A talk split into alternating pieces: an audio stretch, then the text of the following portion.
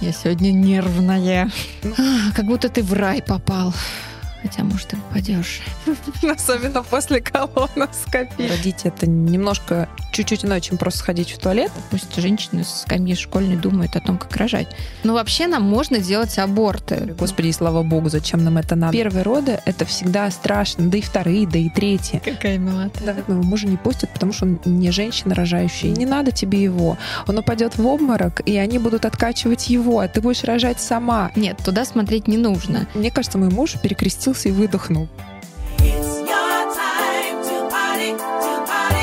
Всем привет, всем привет. Э, Таня, привет. Привет э, тем, кто нас слушает. С вами на связи Таня Инга и э, подкаст о том, как разрешать себе жить, а нам, а нам. А мне можно, но нам тоже можно. Да, и вам можно. Мгм, да.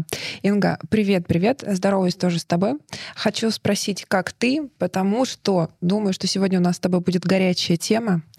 А, Ты буквально несколько дней назад прислала мне одну новость, и мы решили с тобой ее сегодня обсудить, потому что мы обе женщины, и для нас это актуально. И я думаю, для наших слушателей и слушательниц тоже может быть актуально. Расскажешь?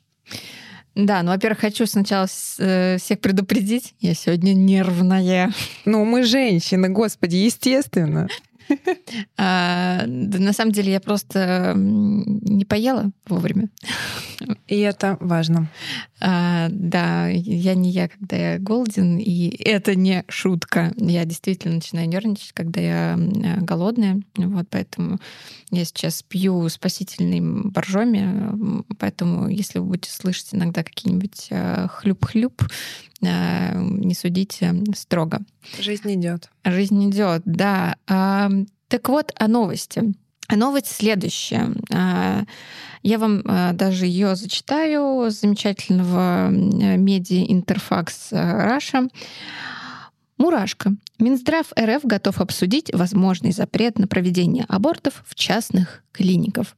Парам-пам-пам. Казалось бы, да? Ну, частные клиники, ну, ну и что, да?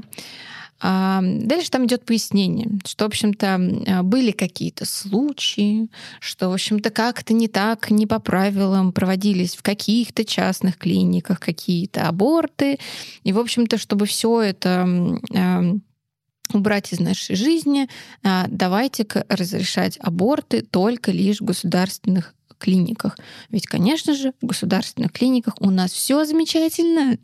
У нас никаких проблем. Все делается просто вот прекрасно. Меня это, честно говоря, триггернуло. Триггернуло по нескольким моментам. Ну, во-первых, как я уже сказала, а, это какая-то такая подводочка, как будто бы в государственной клинике тебя ждет манна небесная, и, и вообще ты там, я не знаю, все, что ты бы не делал, начиная от лечения зубов, а, заканчивая, не знаю, колоноскопией, для тебя будет проходить просто как, э, а, как будто ты в рай попал. Хотя, может, ты попадешь. Особенно после колоноскопии. Ребят, не гуглите, что это такое, не смотрите фотографии. Да, Я не буду спрашивать, откуда ты это знаешь, откуда я это знаю. Ну, наверное, я это знаю, потому что я довольно много знаю о медицине, а у тебя вообще даже один из родителей хирург, папа, Да. насколько я э, помню. И я в свое время переводила огромную инструкцию аппарата современного, с помощью которого проводили эту прекрасную, в кавычках, операцию, точнее, манипуляцию. Да. А, так вот, это значит первый момент. А, второй момент. А, в принципе, какие-то ли- какие-либо запретительные моменты в сторону а, здоровья женщин, а, в частности, касающиеся абортов, они, как правило, символизируют, что а вот дальше будет еще что-то, а потом еще что, а потом парам-пам-пам, и вообще запрет абортов, и привет, в общем-то, темные века. Хотя какие темные века? У нас посреди Европы есть э, замечательная Польша, в которой запретили эти самые аборты. А, Давай сразу да. небольшой дисклеймер сделаем, пока ты выдохнешь и пара из ушей у тебя выйдет. Ты как дракон.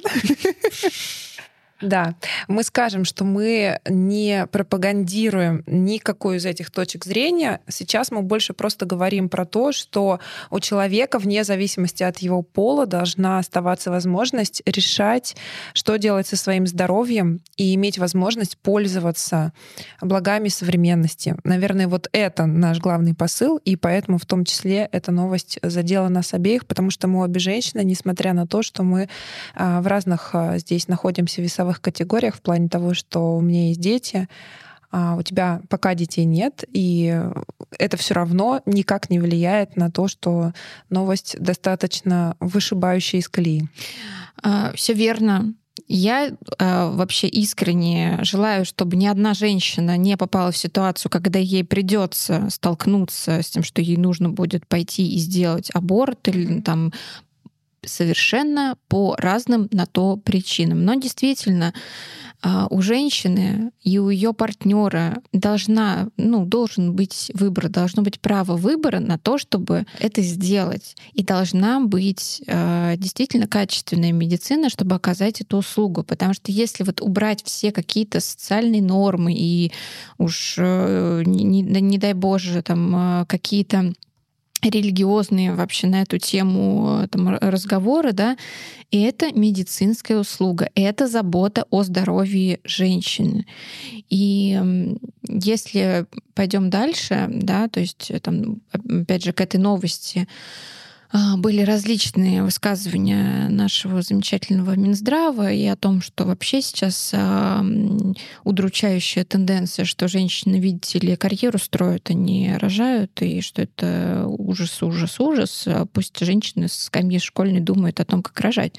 Кстати, надо было реально чекнуть статистику, потому что, возможно, в моем окружении это так, но я, наоборот, вижу другую тенденцию. Я вижу тенденцию, что, да, возможно, первый ребенок появляется не в 20 лет, а, допустим, в 30 плюс, но так или иначе, я огромное количество примеров вокруг себя вижу девчонок, которые и детей рожают, причем это обычно бывает два минимум ребенка, а чаще и больше. При этом, да, они действительно продолжают строить карьеру, и мне кажется, что по факту мы как будто бы все уже давным-давно должны были прийти к тому, что дети — это общая забота, и странно, что, по сути, это ложится только на плечи женщины. Да, окей, выносить мужчина не может, и кормить грудью он тоже не может, но все остальное, в принципе, он вполне себе может сделать. Здесь, мне кажется, еще важно проговорить, что мы, несмотря на то, что говорим про женщин, женщин, женщин, мы нисколько не хотим нивелировать важность второго человека, который принимал участие в процессе, и важность о том, чтобы все-таки оба партнера принимали решения. Понятное дело, что в жизни бывают разные ситуации, но опять-таки мне кажется, что вот этот запрет, он частично может спровоцировать такую ситуацию, что Возможно, женщинам придется иногда даже скрывать информацию о том, что такая история произошла, а они, например, не очень готовы сейчас к этому по каким-то причинам. И просто чтобы лишний раз не афишировать это и не говорить о том, что им пришлось прибегнуть в непонятно, в каком-то другом месте к этой процедуре, это может привести в том числе и к отсутствию честной договоренности в паре, на мой взгляд. Не только лишь э, в паре. Э, это, как и все запреты, э, будет уводить вот эту там, услугу, скажем, назовем это так, да, в тень любые какие-то манипуляции, которые совершаются в тени, а, вот это как раз будет вести к тому, что они могут а, ну, совершаться недостаточно качественно, что будет э, там далее, там следующий шаг это губительно для здоровья женщины. Да. Вот. И мое скромное мнение на этот счет, что не запретительная тут должна быть э, акция, да, это должна быть просветительская деятельность, э, направленная на изначально на детей, на подростков а, обоих полов, и женщин, и мужчин, а, на то, как вообще дети рожаются, извините меня. И в этом смысле, вот, э, по-моему, до сих пор есть такое э, шоу «Беременна в 16», насколько да, я знаю. Да, да. Да, там изначально э, это шоу появилось в Америке, и там была у них статистика, что действительно после появления этого э, шоу сократились, э, сократилось количество беременных э, девушек-подростков. Потому что, ну, все-таки ты такой смотришь, думаешь, блин, жесть какая-то, я вот не хочу вот в это попасть, да. И здесь мы переходим к другой довольно серьезной проблеме нашего общества. Это в том, что вот это вот просвещение на тему, откуда берутся дети, и что такое вообще-то защищенный половой акт, и как вообще с этим быть? Вот у нас как будто бы это все больше и больше начинается вот как-то задвигаться. И вот ну, в этом огромная проблема, я считаю, поэтому я очень э, хотела с тобой вообще эту тему поднять, потому что мне кажется, да, мы еще начинающий подкаст, и, возможно, нас услышат не очень много людей, но об этом нужно э, говорить обязательно, что тем меньше абортов будет, тем, чем больше женщины и мужчины будут знать о том вообще, как все происходит. Чем больше будет заботы внутри пары друг от друга, тем меньше будет ситуаций, из которых придется выходить вот таким вот медицинским путем. Я сейчас вообще не рассматриваю ситуацию, когда там возникают э, кошмарные проблемы со здоровьем, и поэтому женщине приходится сделать аборт не потому, что она этого хочет, возможно, она планировала этого ребенка вместе со своим партнером или мужем, да, а потому что того требуют какие-то медицинские показатели. К сожалению, такое тоже возможно. Хочу вернуться, собственно, к самой э, непосредственно теме угу. и спросить у тебя, поскольку ты женщина, рожавшая три раза, и имеешь опыт э, в том числе в государственной э, больнице, в государственном роддоме. Расскажи, вот ты можешь сейчас э, вот, ну, как-то сравнить вообще свой опыт государственной больницы и частной? Частной клиники. Да. Да, я могу немножко, наверное, откатить назад, и прежде чем роды случаются, сначала ведется беременность. И все свои беременности я вела в частных клиниках, благо мой работодатель предоставлял обширную медицинскую страховку, которая покрывала ведение беременности, что сейчас просто вообще неслыханное благо. Я, наверное, в любом случае пошла бы в частную клинику, потому что мне важно было пойти к определенному врачу, и она работала именно там. И ясное дело, что это было круто, это было супер удобно. А, я практически практически не тратила времени на ожидание в очередях. Мой врач всегда был со мной на связи, что супер важно, особенно когда ты находишься в таком положении. И, например, если у тебя потянул живот или что-то пошло не так, тебе здорово иметь возможность э, написать или позвонить своему врачу, спросить, что делать, возможно, даже немножко попаниковать по телефону. И у меня врач супер кайфовая, человая. Она всегда меня успокаивала. И, в общем-то, наверное, никогда не приезжала в итоге к ней на осмотр, когда у меня случались такие истории. И это огромный плюс, конечно же, ну, чего греха таить частных клиник, когда у тебя есть возможность быть на связи со своим лечащим врачом практически все время. Я этим не злоупотребляла, потому что у меня у самой папы врач, я знаю, каково это, когда тебе позвонят, звонят постоянно в любое время дня и ночи. Но так или иначе, тут больше про чувство безопасности. У меня оно было. А, когда я рожала своего первого сына, у нас должны были быть партнерские роды вместе с моим мужем. Мы ходили даже на подготовку подготовку а, и так далее. В общем-то, подготовились, заключили контракт, и это был февраль. А, в феврале случился а, грипп, нежданно-негаданно. И, в общем-то, роддом закрыли на карантин. И когда я приехала со схватками рожать, мне сказали, что вне зависимости от того, есть у нас контракт, нет его, какие-то договоренности есть или нет, моего мужа не пустят, потому что он не женщина рожающая, ему нечего делать в роддоме. Э, я немножко поистерила, а потом мне очень понравилась эм, санитарочка, которая проходила мимо меня. Она сказала, господи, не надо тебе его. Он упадет в обморок, и они будут откачивать его, а ты будешь рожать сама. И мне так это развеселило, если честно, что я в какой-то момент поняла, что у меня нет выбора, и я, собственно говоря, пошла рожать одна. Мне кажется, мой муж перекрестился и выдохнул, потому что он морально, мне кажется, не был к этому особо готов, но не мог мне об этом честно сказать, потому что беременной женщине отказывать э, страшно. Не надо, не делайте так.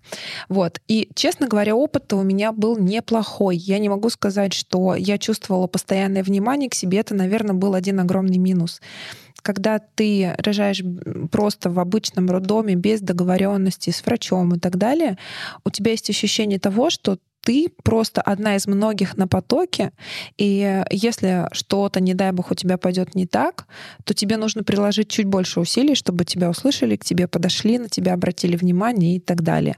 И это, конечно же, не та история, которую ты хочешь ощущать, когда ты, особенно в первый раз рожаешь, ты не знаешь на самом деле, что это такое. Несмотря на огромное количество курсов, видео на YouTube, книжек, написанных по этому поводу, а, первые роды — это всегда страшно, да и вторые, да и третьи.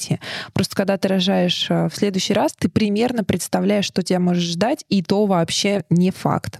Как, собственно говоря, у меня, например, было с третьим сыном, потому что у меня не совсем была стандартная ситуация. И вот что я могу сказать. Я всегда пользуюсь таким правилом. Не, вне зависимости от того, где я нахожусь, частная это клиника, государственная или какое-то другое учреждение, я стараюсь быть максимально вежливой. И, как правило, это помогает. Это даже помогает тогда, когда человек э, разрывается между, например, двумя роженицами, как это было у меня в первый раз. Я, конечно, не могу сказать, что я вела себя супер адекватно. Я там и покричала, и все на свете сделала, но так или иначе я старалась быть максимально вежливой, просить, если мне нужна была помощь. И это очень сильно выручает. Но я могу сказать, что э, если бы я собралась рожать еще раз, я, наверное, пошла бы все-таки вместе со своим мужем, потому что тебе важно в этот момент иметь рядом человека, который тебя за руку просто поддержит и скажет, что все будет нормально, даже если он не понимает на самом деле, что происходит сейчас. Просто вот эта вот поддержка. И я эту поддержку получила, когда третий раз рожала естественно, своего третьего сына, что логично. Мне очень повезло, я была одна, и у меня была офигенная акушерка. А, вообще врач не сильно решает, если у тебя все хорошо, если это плановые роды, решает все акушерка, которая, по сути, наблюдает за тобой во, во время всего процесса. И она была настолько внимательная. Она подходила ко мне, но я не совру, реально каждые 15 минут. Она о чем-то со мной разговаривала.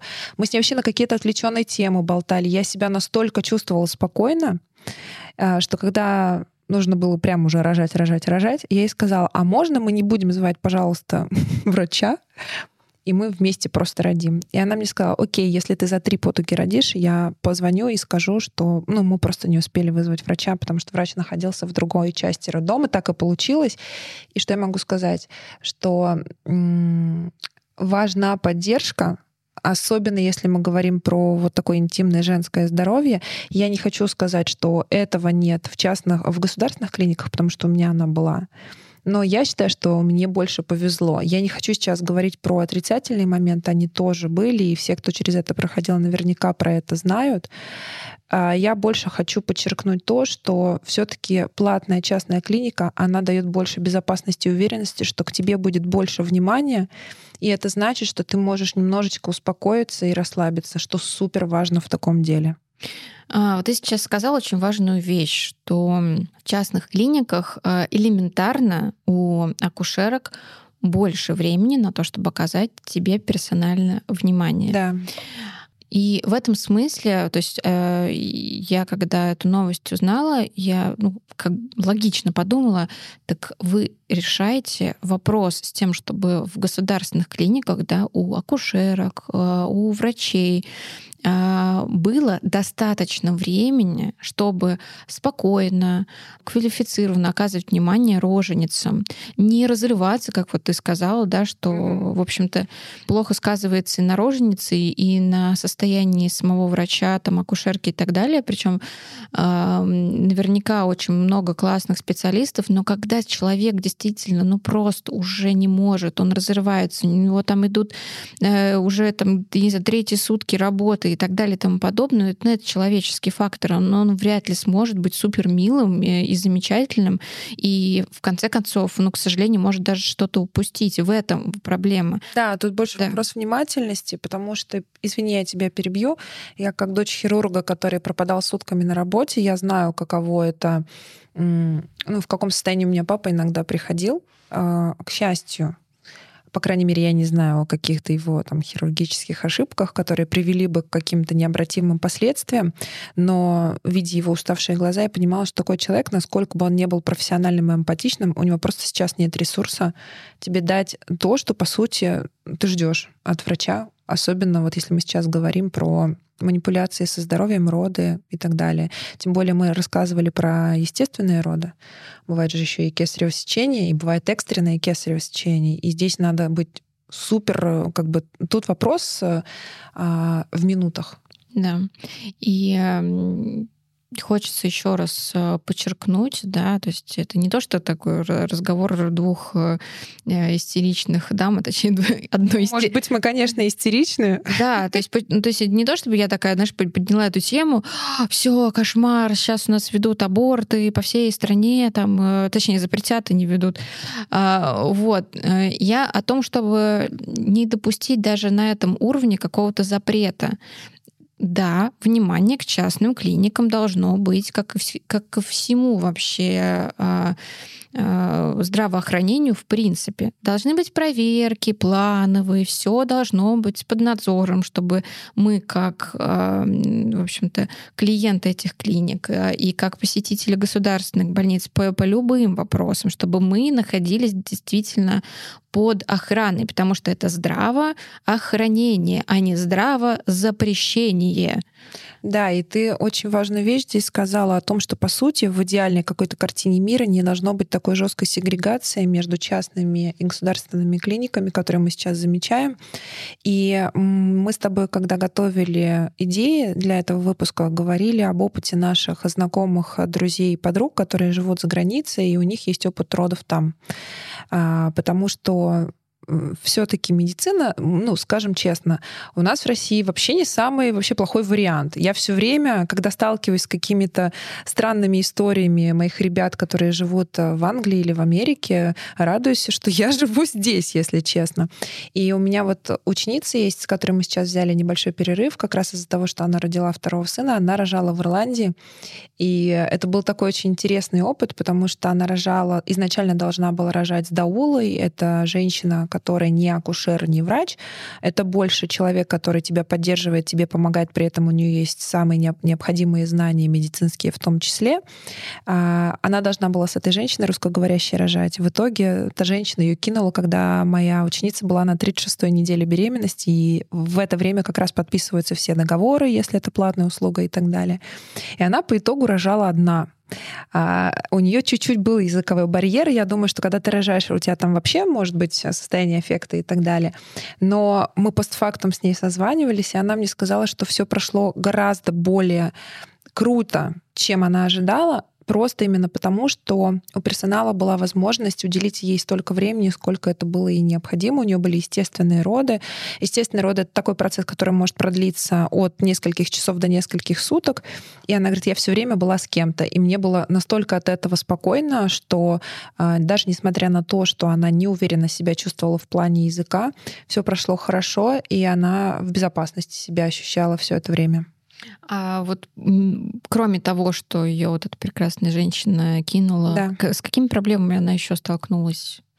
Это хороший очень вопрос, потому что, в принципе, сам вопрос ведения беременности, я знаю, во многих странах он очень сильно отличается от стратегии той, которая принята у нас в России.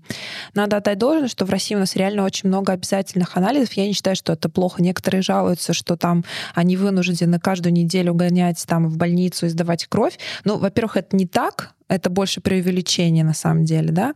Во-вторых, я считаю, что это хорошо, потому что, по сути, это бесплатная возможность мониторить твое состояние здоровья, которое, к сожалению, а, во время беременности может измениться в разные стороны.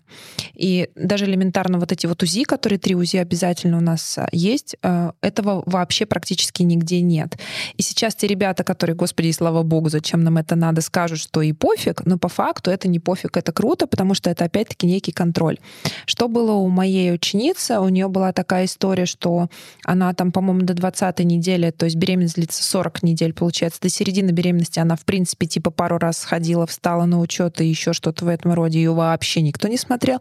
Но, но вы наверняка знаете, что в первом триместре до 12 недель в Европе и вот во многих странах не сохраняют, в принципе, беременность. Поэтому, если у тебя какие-то есть сложности, то ты сам вынужден с ними справляться, что на самом деле тоже очень морально бьет по и психике, и по здоровью это бьет и так далее.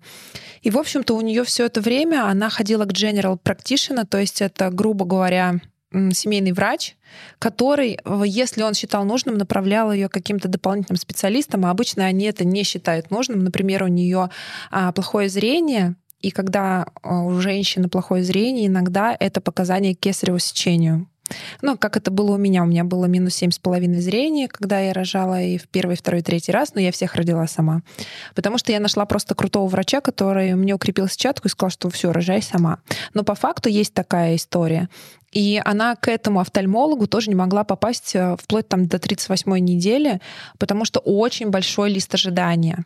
И получалось так, что она себя чувствовала не совсем дообследованной, что на самом деле тоже влияет на моральную составляющую вот этой истории, когда ты беременна, и ты и так переживаешь и нервничаешь, хочешь быть уверена, что все в порядке, а если что-то даже не в порядке, понимать, что с этим можно сделать. Под э, занавес э, этого эпизода я хочу еще, наверное, пару слов э, сказать о том, э, насколько вообще все-таки важно, чтобы твой э, партнер был ну, во-первых, рядом с тобой э, всю твою беременность, и еще рядом все-таки на э, самих родах, потому что вот у тебя там первый раз, когда ты хотела, чтобы он был рядом, там не получилось, потом все-таки получилось.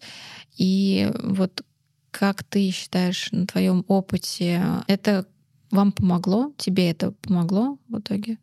Честно, я сейчас должна сказать, что да, точно сто процентов.